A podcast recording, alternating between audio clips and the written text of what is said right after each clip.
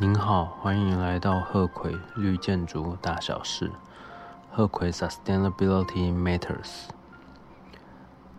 SSP2 Sustainable Sites Prerequisite 2 ESA Environmental Site Assessment 永续基地项目的第二个必要条件，基地环境评估。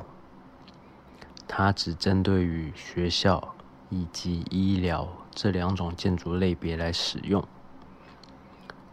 首先，您需要进行一个第一阶段的基地环境评估。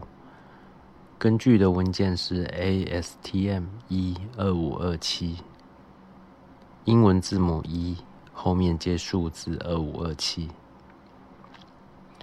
ASTM 是常听到的名字，American Society for Testing and Materials。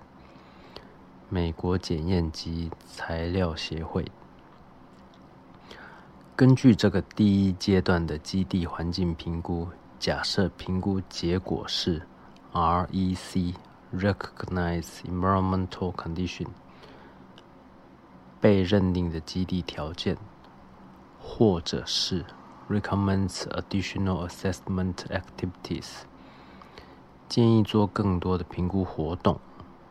如果是这两种情况，您就需要进行下一个步骤，也就是 Phase Two 第二阶段的环境评估。同样也是根据 ASTM，不过它的编号是一一九零三，英文字母一后面接数字一九零三。那如果您想要直接进到 Phase Three 第三阶段更严格的环境评估，也是可以的。不晓得您有没有觉得刚才讲的，您好像之前有听过哈？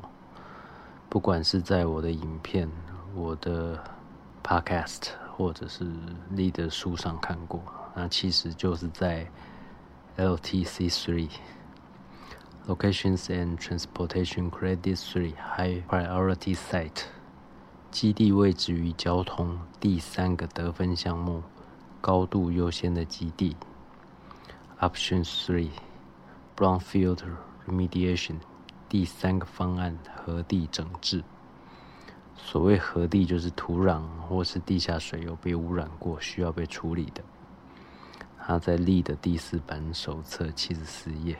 好，这一集比较短，感谢您的收听，我们下一集见。鹤葵绿建筑大小事，鹤葵 sustainability。Meters